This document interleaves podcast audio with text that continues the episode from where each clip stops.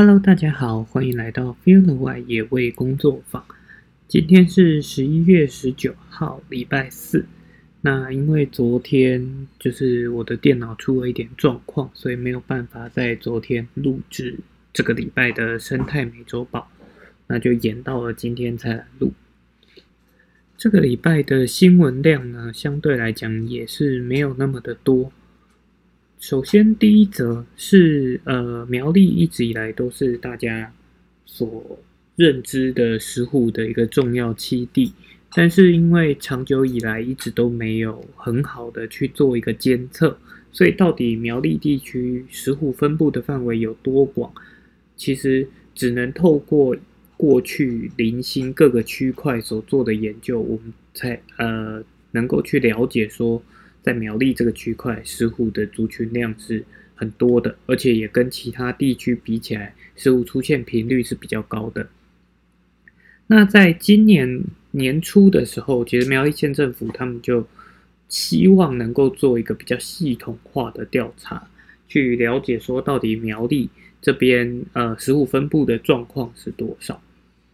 那在呃最近就是他们的调查报告出来了，在。呃，这个调查报告总共将整个苗栗县划分成两百个网格，然后每一个网格当中会去呃寻找适合的地点架设自动相自动照相机。那其中有百分之五十三的网格里面，就是都有记录到石虎。呃，整而整个苗栗县呢，除了泰安乡竹呃竹南镇以外。其他的地方都有曾经拍过石虎，那县政府呢也希望说，可能在接下来的计划，就也许是明年的计划，可以去做到石虎的个体辨识，然后透过个体辨识，就可以去估算说整个苗栗县到底有多少只石虎存在。但是，嗯，我这边也讲了，它其实也是一个估算的方式，只是它会比以往单纯只是用我相机放了多久，然后多长有石虎出现来的更准确一点。不过，呃，刚好我有机会接触过，就是去去算是做石虎的个体辨识，因为石虎在现在利用自动相片做个体辨识的话，主要也是靠它身上的花纹来去做辨识。那我接触过的案例，就实际上它是没有那么容易的。就我们想象中，好像 A A I 做的已经人脸辨识系统啊，什么都已经做得很完整了。就是好像科技是其实是能够辅助我们很多生活上的不足的地方。那当然，这样子用自动相片去做辨识，也很希望能够推广。推推展到说可以用呃电脑来协助我们辨识，而且它的准确率也会更高。但是实际上是呃这样子的资料库建制，它其实需要很大的呃 database，就是基础资料。而且呢，现在自动相机所能够拍摄到的照片，未来也不确定说。它的画质啊，然后影像的呈现是不是足以让电脑，就是它在判别的准确率上是不是足够的？不过这也都还是要持续的去努力，就是希望未来我们可以更轻松的去监测、去了解我们的环境。那接下来第二则呢，它其实算是一个蛮好的消息。就是它的主题其实也是我们一直有在讨论到的太阳能光电的部分。就在前几周的时候有提到，呃，迦南地区因为它的沿海区域很长，是候鸟它们使用，就是呃渡冬的时候会来利用的环境。那其实，在以呃光电刚开始的时候，可能有一部分这这样的土地，它是有。希望被承租给太阳能光电业者的，但是后来因为就是呃关心环境的团体跟就是去做了一些抗争，然后找了生态专家去做了一个勘察之后，最后建议就是希望能够避开这样子，就是对于生态来讲会有比较多争议的区域。那后来国有财产署呢，就利用了这样子的标准去做审查之后，后来目前已经算。撤掉了二十三处的本来打算承租给光电业者的国有地，那合计的面积有两百一十八公顷。那对于整体环境来讲，当然是呃比较好的一个消息了。就是我们开始认真的去审查，说哪些环境就是适合做光电的，然后哪些环境是不适合的，但是。呃，最重要的，但还是希望说能够尽快的先把光电去引导到屋顶型的光电，让我们本来就已经在利用的空间去活化，而不是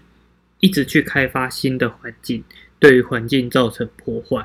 那未来要再让环境就是。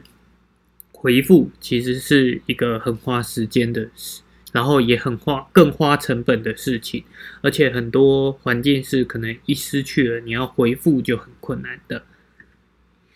那讲到光电呢，另外一则是在呃刚刚提到的苗栗的部分，苗栗当初在光电。的这个新闻的时候，它其实也是蛮常被拿出来讨论的，主要也是因为它是石虎重要的一个七地的县市嘛。那在呃苗栗当时，就是在农委会他们决定说暂时不接受小面积的光电厂申请之前，他们也已经有呃将近两百案。就是进到了县政府准备做审查，那县政府当时也就是先把这些审查通通停下来，然后也希望未来就是应该说希望接下来找更多的生态专家来仔细的审核这些环境到底适合或不适合。那其实这个部分，呃，应该说各个县市都都应该。呃，要这么去做，就是针对光电业的申请，应该要去找对环境，然后去做一个审查之后，才决定通不通过。但是每一个县市面临的状况不一样，譬如说我之前有听过，像台东地区的话，他们可能很多案子是，就是当初农委会决定要停止接受的时候。台中、台东，他们也直接以一个哦，为了维护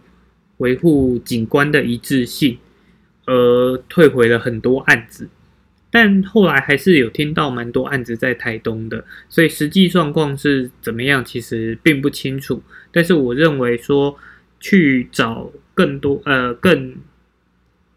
各个领域的专业人士，然后来一起讨论。来了解说这个环境到底适合或不适合，再来决定通过或不通过。其实这才是一个最完善的做法，就是才能够真正的去审核，也不会说哎，好像环境团体一直就是觉得什么东西都不能做，但实际上是如果经过。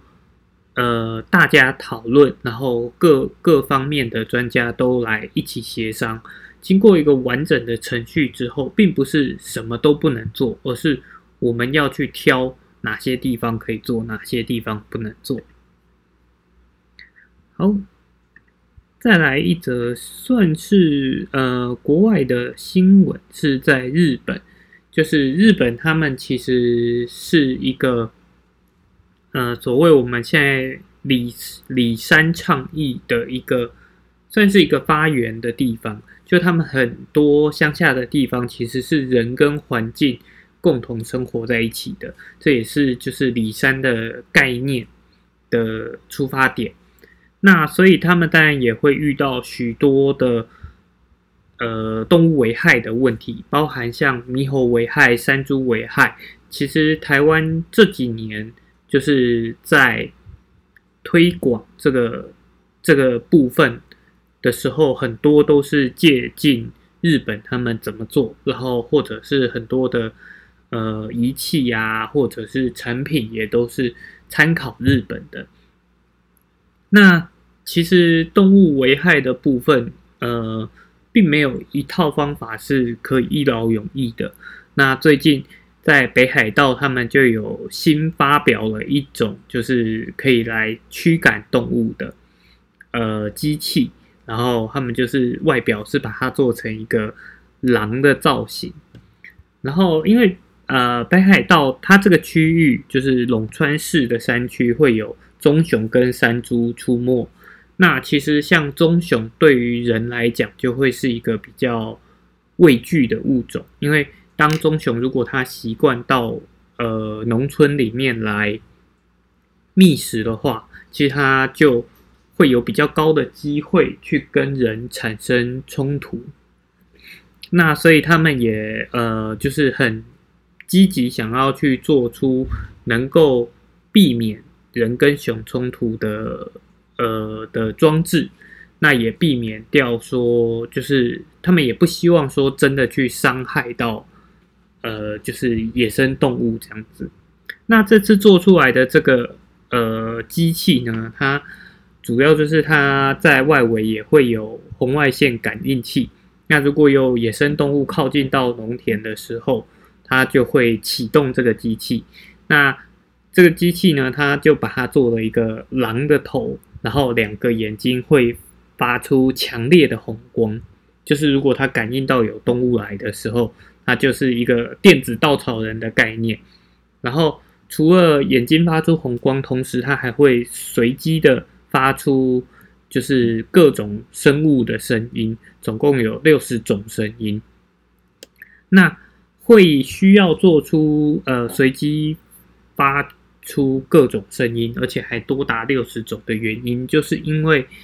嗯，当你如果只用某一种声音，其实动物它是具有学习能力的，所以如果它每次来都是一样的模式，其实慢慢的它会知道，它会去试探说，哎，到底有没有威胁？所以当声音是它有六十种，而且是会随机出现的时候。它就不会，动物就不太能够去抓到说，哎，它的模式是怎么样，它就会比较不敢去尝试说，呃，来试探这个区域对它到底是不是有危险的。像这个部分也是，譬如说像呃，在台湾的山高山的地方，一些高丽菜园啊，他们也会有台湾猕猴的危害的问题。然后就曾经看过，他们也会绑那种布娃娃、猴子的娃娃，去做一个呃，就是鹤子动物的鹤子猴子的这个这个装置。但是其实这些东西都相对来讲，它效果没有那么好。第一个是，如果它只是摆娃娃，那这个娃娃它可能会随风摇曳，但是。它也是时间一久就会被被习惯的模式，然后有些人会呃放鞭炮，那放鞭炮当然除了声音的震撼度是一个，就是对于动物来讲的威胁，所以呃放鞭炮目目前来讲，大家会觉得哎好像比较有效，可是放鞭炮的问题就在于说你要如何就是一直持续有人在那边。放鞭炮，那当然现在放鞭炮是有，他们是有用一种模式，让鞭炮是可以，譬如说每个小时放一次，但它可能是呃，就是半天就要去换一串的那个鞭炮，然后而且就是使用这种爆竹类的东西，它都还是具有一定的危险性。就对于动物来讲，可能相对还好，可是对于呃农夫来讲，他其实，如果他用到的是比较品质比较差的的爆竹的话，其实是有可能伤害到他自己的。然后也有人说，哎，会就是在田里面播放收音机啊，希望说，哎，一直有声音让动物去知道说，哎，这里好像有人在活动。那如果它是播呃广播的话，可能它声音是会有变的。可是如果说一直只是持续有声音，其实对于动物来讲，它慢慢也会去习惯那个模式。所以日本目前推出来这个，它总共是有六十种声音，然后会随机的跳出来。那实际上的成果到底好不好？其实就是还可以再持续观察，就是它到底动物要多久会摸透说，哎，这个这个模式其实也是不一定的。不过像这样的东西，就是我想在台湾目前好像还没有做到这么高科技的的驱赶装置啊。那当然，台湾这几年就是。比较积极在做推广的，就是电电围网的部分。对，那电围网其实也是日本他们在做呃猕猴或山猪防治上面一直以来都持续有在做，然后而且都有一定成效的。所以这个东西也很期待会不会哪一天，哎，台湾也出现了这样子的东西，然后也可以知道说，如果有一些地方不适合架电围网。那是不是有可能利用这样子的装置来做到人跟野生动物一个和平，但是呃，就是会驱赶，但是和平不冲突的状态？好，那呃，刚刚讲到人跟野生动物的冲突，其实就要顺便再拉回，呃，在也是上个月的时候，有一只台湾黑熊在。台中的果园里面中了山猪吊，受伤嘛？那最近行政院长也有去到特有生物研究中心去探视这一只黑熊。那他也就是跟呃现场人员做了一些对谈，然后他也希望说，就是他也有下一些指示，说就是电围网的补助啊，希呃要持续的进行，然后。如果需要增加经费的话，他们也会在院内去协调。然后，当然也提到了另外一个部分是，除了呃这个电电围网的补助之外，如何的去推动让售夹是能够真正的全面禁用，就是这种没有针对性的捕兽夹或者是陷阱，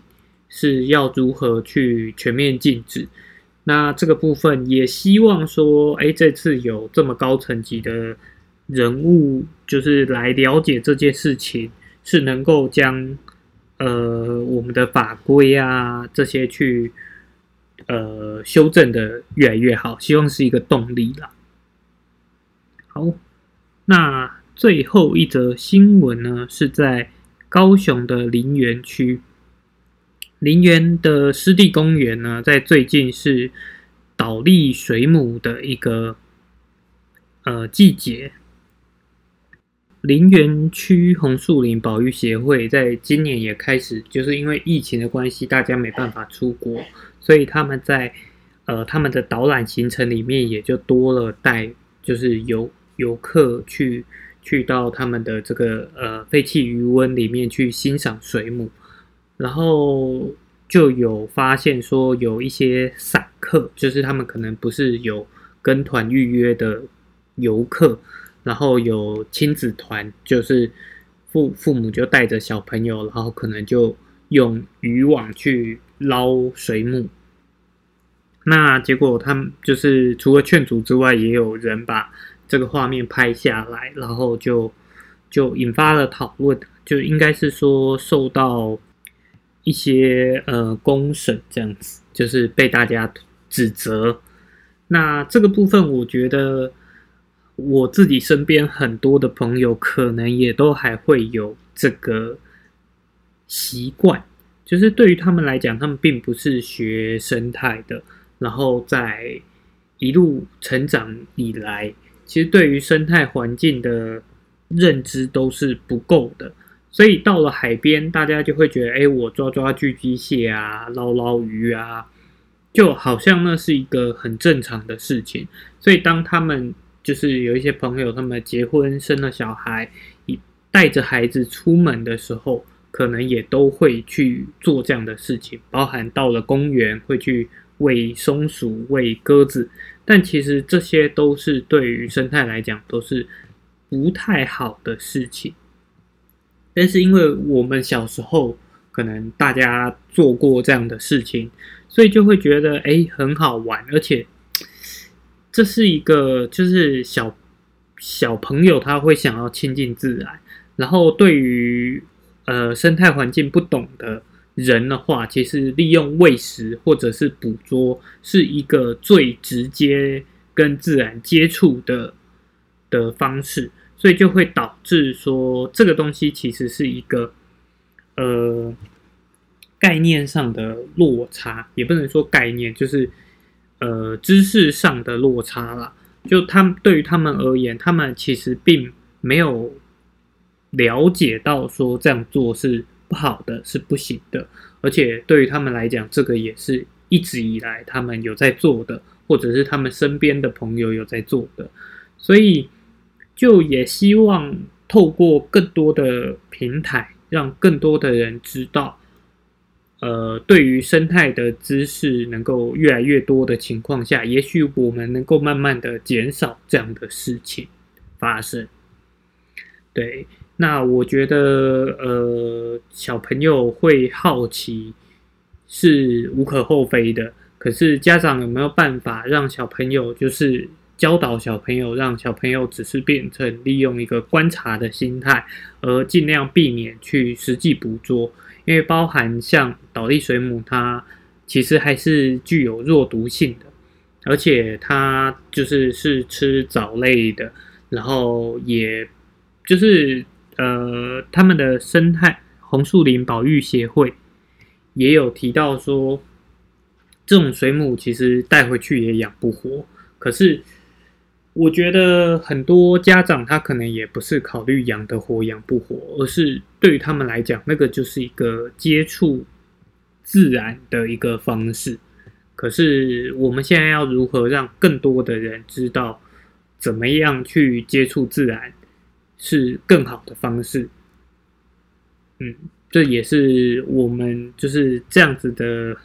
希望持续在做生态推广的一个原因呢。好，所以如果身边有朋友就是呃喜欢做这样子的事情的话，其实第一时间我也希望大家不要就发生争吵，因为呃对于他们来讲，那个就是一一直以来的概观念。那但希望是可以用劝说的方式，或者是用如何让对方理解的方式，然后。慢慢的去引导，让更多的人尽量不会去做这样的事情。其实对于环境来讲，就会是一个比较好的状态。好，那这个礼拜的生态美洲报就到这边，那我们就下礼拜见喽，拜拜。